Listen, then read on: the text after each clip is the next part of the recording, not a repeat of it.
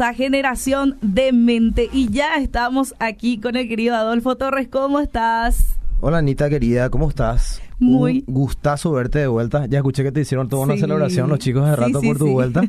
Así que bueno verte ahí en recuperación completa. Sí, estamos aquí este, luchando con la tos, ¿verdad? Pero esperemos que ahora estemos súper bien. Me siento muy, pero muy bien y contenta de poder estar aquí compartiendo otra vez este espacio No, contigo. Por favor, un privilegio. Y en el nombre de Jesús ya está sana. Amén, amén, eso lo creemos. Y bueno, hoy nos trae un tema genial y me encantó cuando lo habíamos hablado. Sí. Eh, se tenía que decir y mejor no lo digas. Me encanta ese título. Me encanta. Y si la, si la audiencia supiera el, el trabajo para quedarnos con ese nombre, Sí. se van a, se van a reír sí, mucho. sí. No, yo le doy gracias a Dios porque tengo un equipo acá precioso con, con Anita y otras personas que me ayudan con los títulos. Sí. Y esos son los títulos que ustedes ahí les enganchan un poco con nuestro tema, ¿verdad? Así que gracias Anita por el debate del título. No, sí, genial estuvo. Me, me, me encantó. Genial estuvo Sí. ese. Bueno, el- la vez pasada estuvimos hablando de eh, darle un like a la integridad en tus palabras. Sí. Y estuvimos hablando un poquitito de lo que la Biblia nos dice de cómo nosotros tenemos que hablar. O sea, que nuestro lenguaje, nuestro vocabulario tendría que ser diferente, normal pero diferente. Hablamos un poquitito de lo que la Biblia dice sobre las palabras eh, eh, ociosas, la, la- ¿cómo se llama? Eh, la- eh, los cuentos de doble sentido, o las famosas historias de doble sentido. Las palabras que a veces usan los muchachos que usa supuestamente todo el mundo, ¿verdad? Y damos el ejemplo famoso de boludo y otras palabras por ahí. Ahí está. Eh, también estuvimos hablando un poquitito de las groserías. Y también hablamos de cómo hablo de las personas. ¿Qué hablo y cómo hablo de las personas? Y yo sabía que ese tema iba a traer preguntas y un montón de cosas. Y ese día, bueno, Elías nos estaba ayudando, que está también con nosotros acá. Sí. Y hubieron muchas preguntas que me, me- me hicieron leer después, ya fuera del tiempo que tenemos del espacio.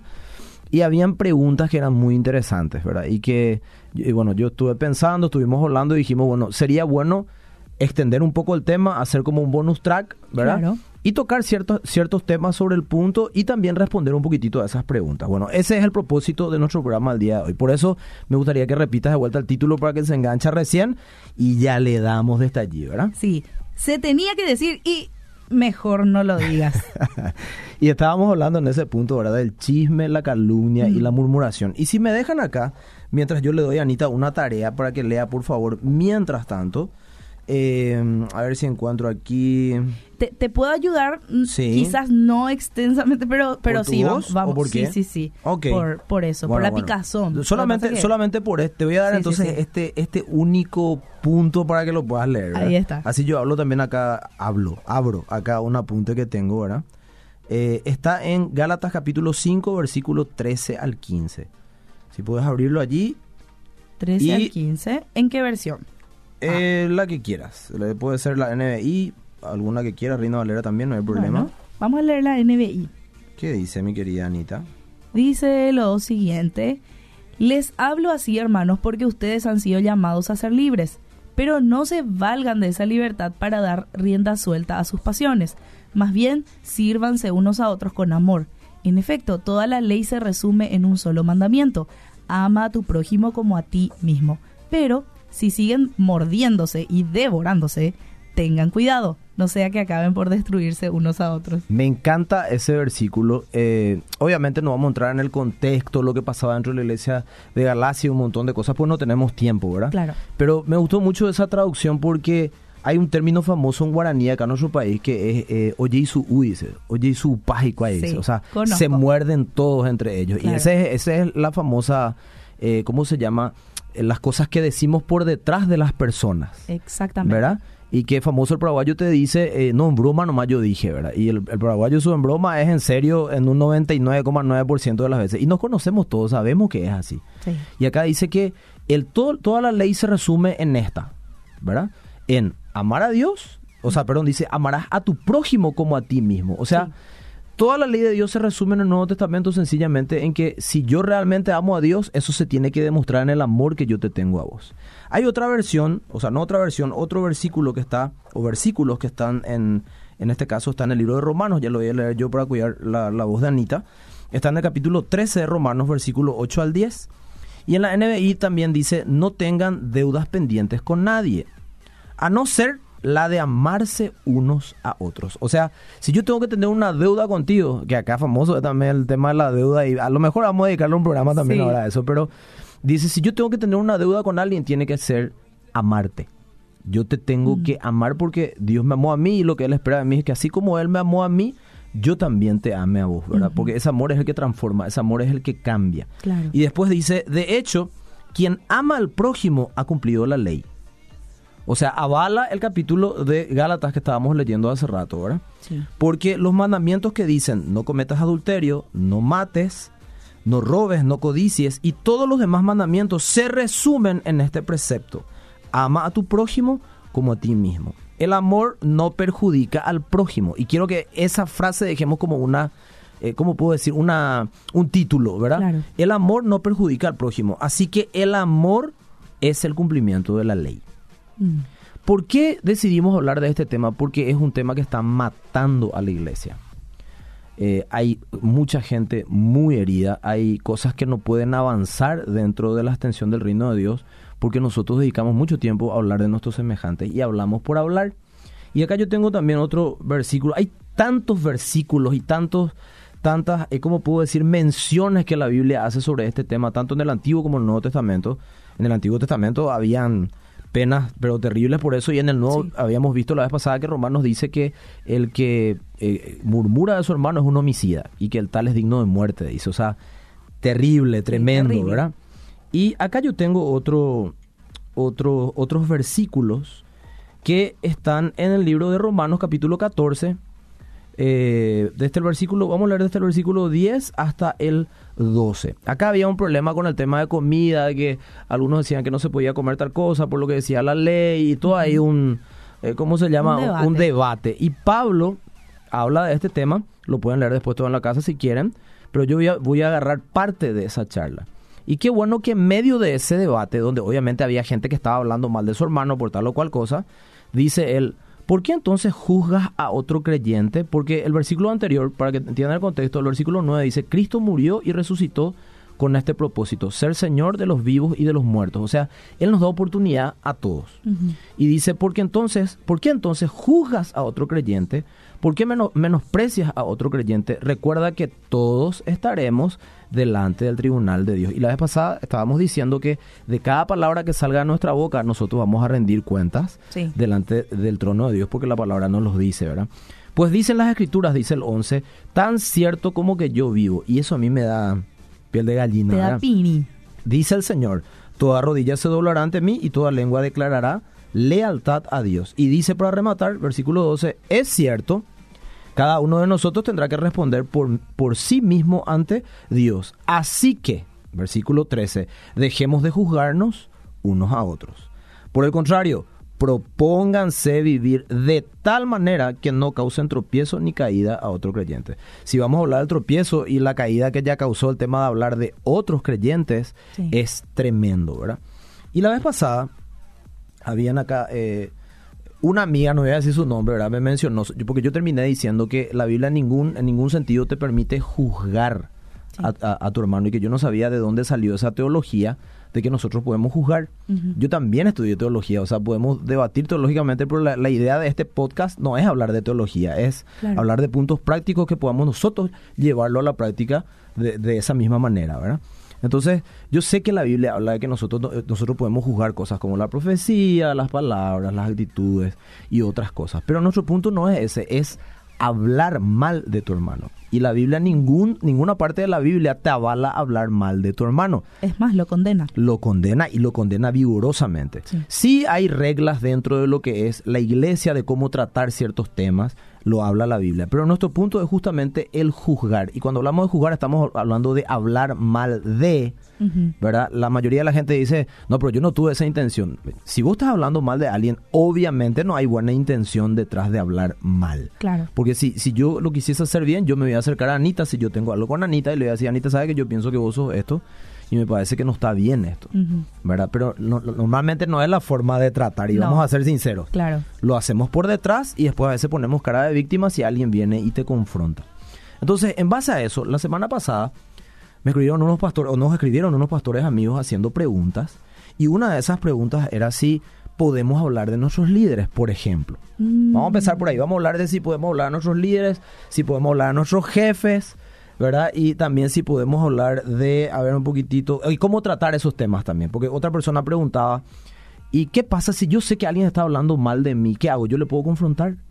Mm. o me callo nomás. Entonces vamos a tocar algunos de, de- de esos temas, si te parece, Anita. Yo no sé si tenés mensajes y ya lo vamos leyendo. Entonces, Sí, si te llegó no, la alguno. gente está saludándote, bueno, como siempre, ¿verdad? Eh, y le invitamos a la gente que está eh, a través del Facebook Live, pueden enviar también sus preguntas si tienen con respecto a este tema y bueno, también testimonios, ¿verdad? Como solemos recibir. Sí. Eh, también eso a través del 72-201-400 pueden hacerlo, así que están invitadísimos. Buenísimo. Entonces, yo quiero responder algunas de esas preguntas con, con- versículos sencillos, pero que nos pueden ubicar dentro del contexto de lo que estamos hablando. ¿verdad? Por ejemplo, hay un versículo que a mí me gusta, me gusta muchísimo y está en Hebreos capítulo 13, versículo 17. Ok. Y lo, lo voy a leer en la versión de la NTV. ¿Cómo te cuido, Anita, que no te estoy haciendo leer? ¿verdad? Gracias, gracias. Soy- Para que no me agarre la- el, el- el tema de la tos. Eh, muy bien, muy bien. Dice, estos son versículos que a nosotros no nos gustan. Y voy a contar después una infidencia. Algunos se van a reír, otros no se van a reír, pero lo voy a contar. Dice así, obedeced a vuestros pastores y sujetaos a ellos. Eh, en la NTV y en la NBI dice líderes, si no me equivoco. Hablando ya de un contexto más general, ¿verdad? Y dice, porque ellos velan por vuestras almas como quienes han de dar cuenta para que lo hagan con alegría. Mm. ¿Quién sirve con alegría cuando sabe que todo el mundo está diciendo estupideces por detrás, verdad? No creo que vos, ah, yo sirvo feliz con alegría, ¿verdad? Y nosotros estamos muy acostumbrados al que viene, te abraza y te dice, Anita, la luz más grande, qué bendición y esto, aquello. Pero por detrás no es así. Claro. ¿Por qué hablo de la iglesia? Porque en el mundo sabemos que esa es la regla. Mm. Pero la iglesia tendría que dar ese ejemplo diferente, nosotros jóvenes y adolescentes, de que nosotros somos diferentes, nosotros nos manejamos con nuestros códigos. Y acá dice, no, no, eh, obedézcanle, no, no, no estén creando tantos problemas. ¿Para qué? Para que ellos hagan su trabajo con alegría y no quejándose. Porque esto no os es provechoso. ¿Verdad? Y me encanta ese versículo. Eh, la versión de la TLA, que por tiempo no lo leemos, pero lo pueden verificar, a todos los que nos están escuchando, si quieren lo pueden ver, dice, no le causen problemas. Sí. Y esa, esa frase me encanta. Entonces, ¿cómo es el tema? ¿Qué pasa si... eh, hay una frase que a mí me gusta mucho que dice, el error de tu líder es prueba a tu corazón delante de Dios. Cuando falla tu líder, ¿cómo reaccionás vos? ¿Cómo actúas vos? Mm. ¿Cuál es la acción que vos Sí, tomas? sí, sí, sí. Si vamos a hablar de lo que dice la Biblia, la Biblia nos dice que no es que nosotros no le podemos decir nada a nuestros pastores o líderes, por supuesto que sí, pero mi actitud tiene que ser de respeto cuando yo me acerco a hablarnos. ¿Cómo puede ser que estas cosas y esto que aquello, verdad? Claro. Obviamente hay casos y casos, pero de ninguna forma lo ideal es que yo hable de, sino hable Sí. con. Sí. ¿verdad? No estamos hablando de casos donde ya hay otros problemas de manipulación y otras cosas. Bueno, hay otras formas de tratarlo, pero lo ideal siempre es hablar con y que haya testigos, ¿verdad? Claro. Pero de ninguna manera hablar por detrás. Y eso suele ser una norma. Y lo- la infidencia que yo quería contar es, eh, en el Instituto Canción una vez yo estaba enseñando, vos fuiste mi alumna, Anita, te vas a acordar de una materia que eh, se llama Esencia de la Adoración, y estábamos hablando de un caso en específico, y estábamos hablando de que eh, Dios a nosotros nos manda eh, eh, respetar y amar a nuestros líderes y eh, tratar este tipo de cosas cubriéndoles y hablándoles de frente. Y estábamos hablando de lo que, lo que es la autoridad espiritual en la Biblia. ¿Qué Sí. representa la autoridad espiritual? Yo me acuerdo que una alumna, yo me enteré mucho tiempo después, que decía que yo enseñaba eso porque no quería que diga nada contra mí nomás. O sea, como que yo enseñaba eso para que no diga contra mí nomás. Claro. Y no es la esencia de las escrituras. Entonces, yo me acuerdo que en, en la iglesia católica hay una norma famosa, y no crean que voy a hablar mal ni nada, pero es una norma que yo escuchaba porque yo también asistí mucho tiempo a la iglesia católica, que era paí majei. Claro. Y, era el- y hasta hoy día se usa como que si dijo el país, nadie puede decir lo Claro. contrario. Es palabra santa. Era la regla. Era la regla, ¿verdad? Y tenía su contexto del por qué se lo decía. Pero la Biblia, en realidad, a nosotros, cuando habla de liderazgo, no nos dice que yo no puedo decirle nada. Lo que sí me dice es que yo no tengo que hablar por detrás. Yo tengo que tratar de ser alguien que ayuda, facilita, anima, eh, acompaña al liderazgo en el trabajo con las personas. Y si hay algo que no está bien, yo voy a hablar directamente con ellos. Si no se soluciona ahí y realmente es un tema ya mayor, ¿verdad? Que no tenemos tiempo de tocar, bueno, también hay otra forma de hacerlo. Entonces la respuesta, ¿puedo hablar de mis líderes? ¿Mal? No. No. De hecho, la Biblia dice que no puedes hablar mal de tu prójimo. Lo leímos al comienzo. Claro. Entonces la respuesta es no. Y quiero leer una historia que es muy conocida.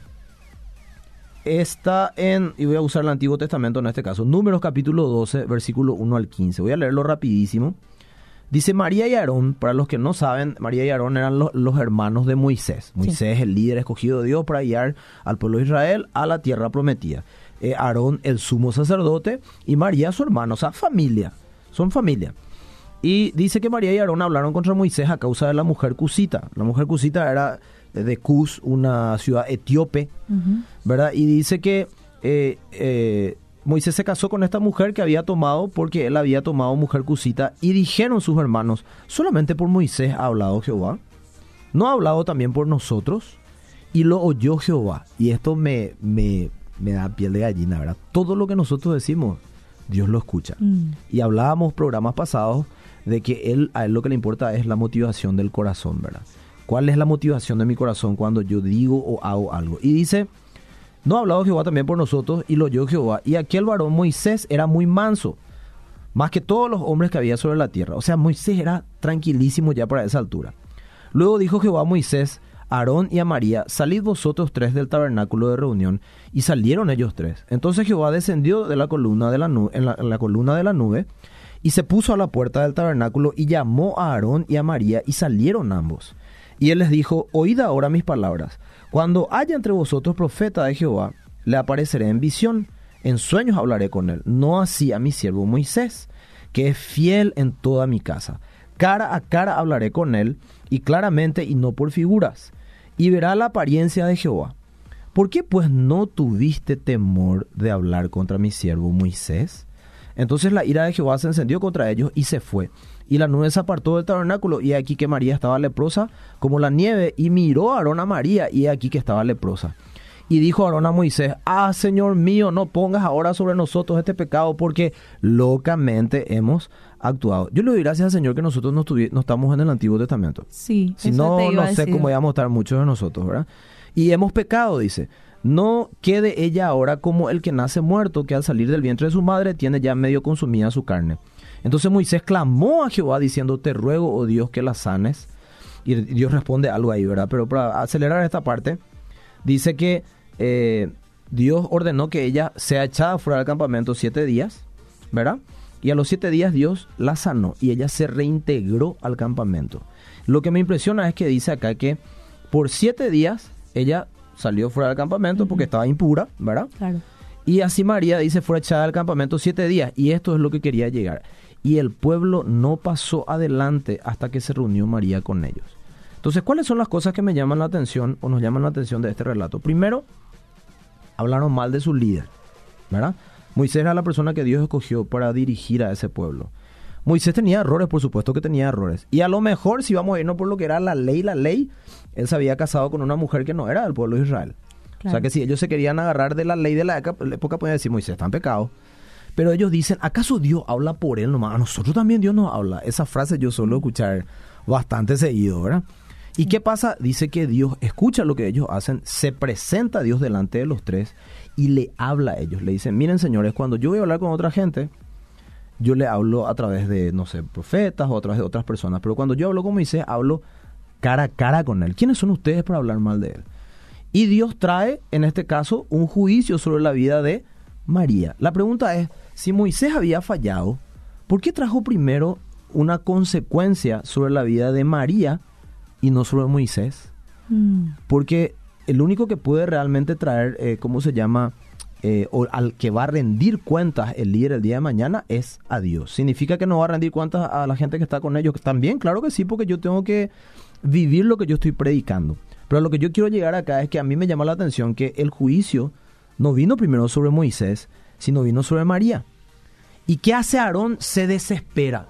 Ahí se olvida que había hablado mal de Moisés. Le dice, Señor, por favor, no venga sobre nosotros este mal y bla, bla. ¿Quién termina otra vez orando para que, ¿cómo se llama? Dios sane a María, del que habían hablado mal. claro, Moisés. ¿Y cuál fue la consecuencia principal que a mí me asusta? Que el pueblo retrasó su avance a causa de la murmuración. Eso pasa dentro de la iglesia y nosotros los jóvenes y adolescentes que somos o que son, ¿verdad? Yo ya no yo estoy saliendo un poquitito de eso, pero me considero joven todavía. eh, no podemos nosotros imitar un mal ejemplo. Nosotros tenemos que ser gente que viva la palabra. Y si nosotros tenemos problemas con alguien, como nos enseña la palabra, nos acerquemos a hablar con esa persona y abramos el corazón con respeto.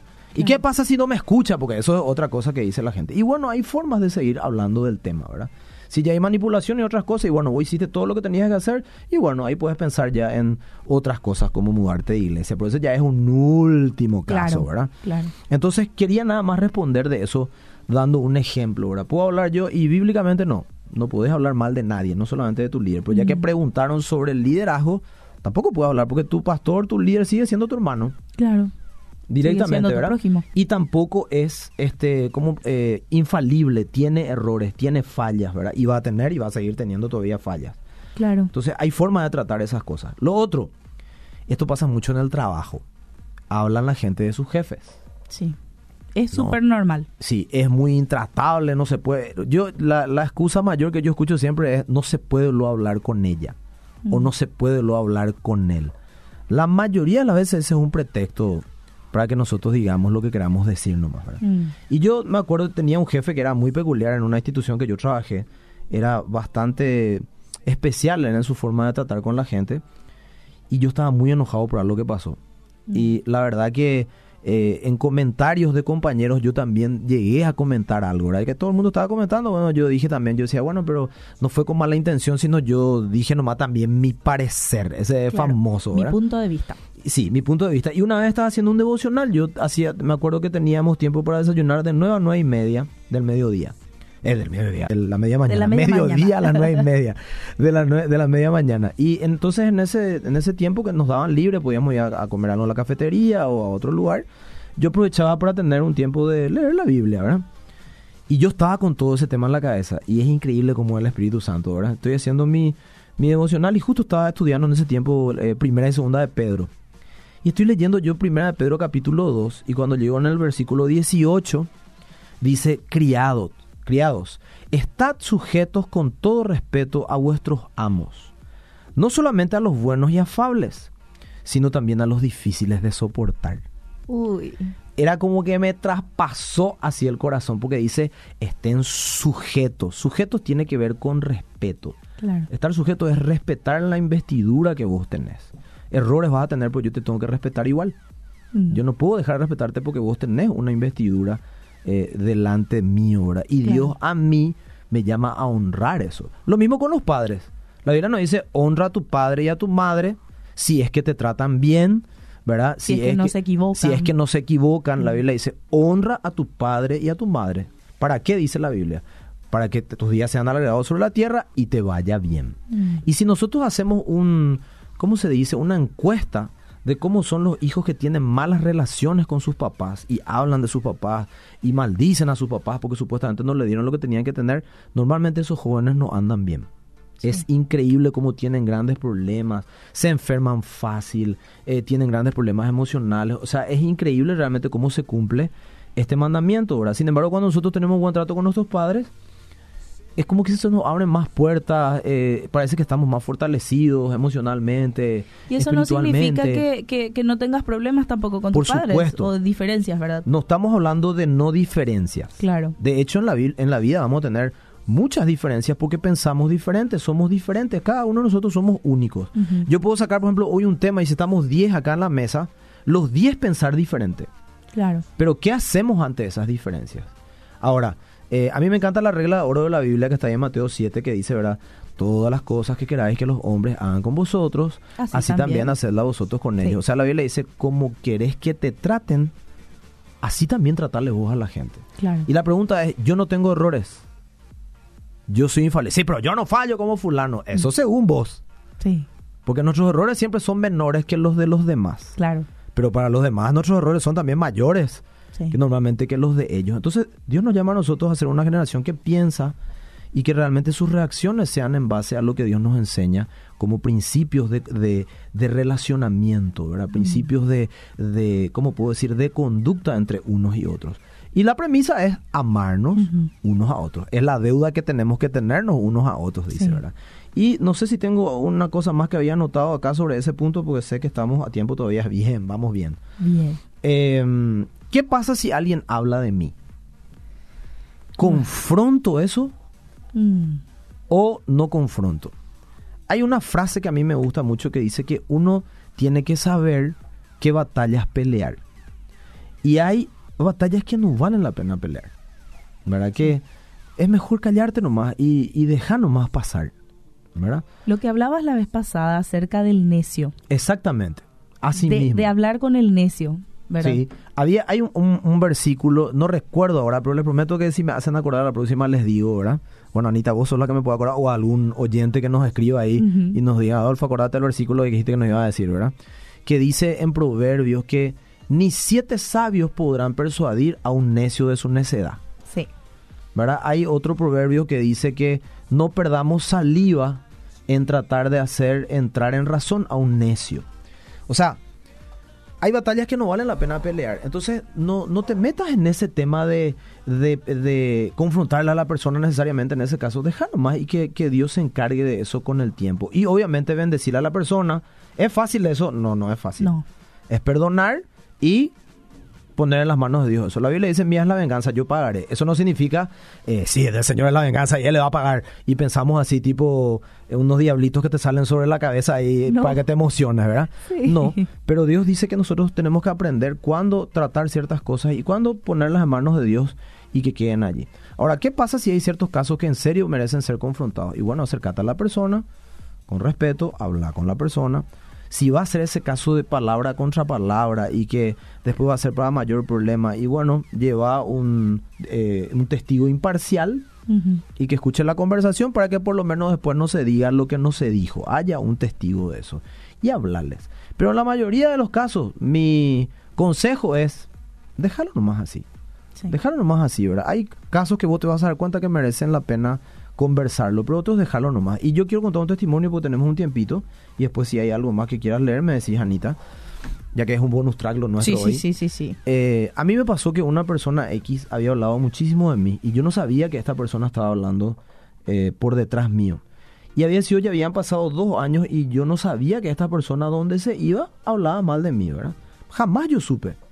Hasta que una vez pasó una situación X y yo le digo al que era mi pastor, pastor, ¿me dejas hablar con fulana?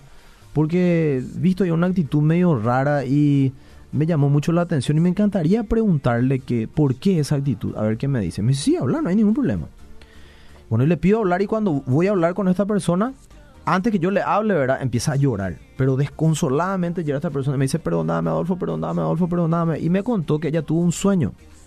Y que en ese sueño Dios le confrontó a ella sobre este tema que estaba hablando de mí. Y ahí ella me cuenta por qué ella tenía esta reacción contra mí.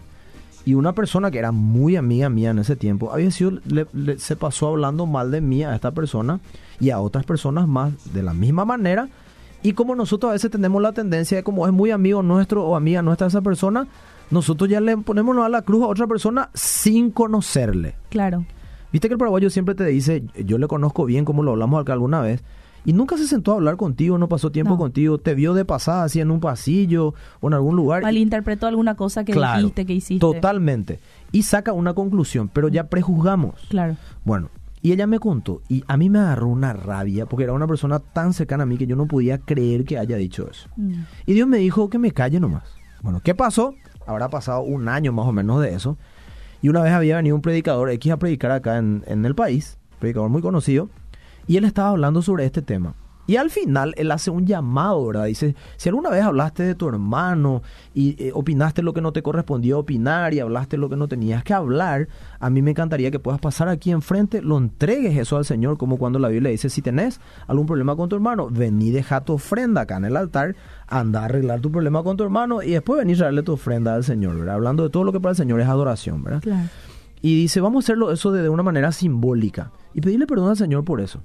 Y bueno, si tenés algo contra alguien, dijo, ¿verdad? Y yo pensé y dije, yo no tengo nada contra nadie porque yo ya había perdonado. Y sinceramente me olvidé de ese tema. Sí. Pero como todo el mundo pasó enfrente de famoso que vos no querés pelar, entonces no querés Pasaste quedarte nomás. atrás, ¿verdad? Entonces pues, no quería que digan, ay, el que se cree muy santo. Entonces pasé también yo, ¿verdad? Claro. Y bueno, estaba ahí entre la gente y de repente escucho allá en el fondo, bien en el fondo de la iglesia, alguien que decía, perdóname, pero así con un grito desesperado, ¿verdad? Y yo dije, híjole, pobre de aquel al que le estaba ca- gritando, Seguro. perdóname, porque qué, qué ¿qué, me voy a hacer acá entre la gente que venga después a pedirle perdón? Decía yo. ¿verdad? Y bueno, seguí yo ahí. No sé, habrá pasado dos minutos por ahí escucho, perdóname, y ya más cerca ya.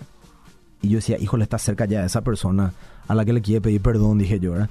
Y después habrá pasado dos minutos, ya escuché en mi oído, ¿verdad? Perdóname, perdóname, yo hablé de vos. ¿Y quién era? El Era esa persona. Mm. Y a mí me sorprendió porque lo que Dios me mostró es, eh, fíjate que cuando dejas las cosas en mis manos, yo siempre voy a llevar el proceso y llevarlo al punto correcto en su momento, ¿verdad? Mm. Entonces, mi consejo es que no, eh, no, no te estreses tratando de cada vez que escuchas que alguien habló de vos, si corroborás que es así, que te vayas necesariamente a confrontar y a hablar. Mejor es dejarlo en manos de Dios y a no ser que un caso que sea un caso que lo amerita, porque ya hay muchas cosas de por medio, confrontarlo, ¿verdad? Entonces, ese es el, el- la moraleja o el mensaje que yo quiero dejarles, ¿verdad? Y quiero leer un último versículo. Está en Salmos capítulo 15, versículo 1 al 3. Me encanta. El salmista dice, Señor, ¿quién puede adorar en tu santuario? ¿Quién puede entrar a tu presencia en tu monte santo? Solo el de conducta intachable, que practica la justicia y de corazón dice la verdad. Me encanta eso, de corazón dice la verdad. Y después dice, que no calumnia con la lengua, que no le hace mal a su prójimo, ni le acarrea desgracia a su vecino.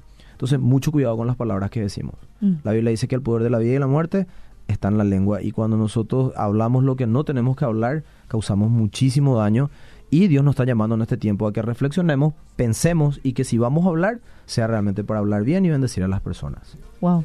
Se tenía que decir y mejor no lo digas. Genial. Genial, genial. Ahí quedamos entonces con Generación de Mente.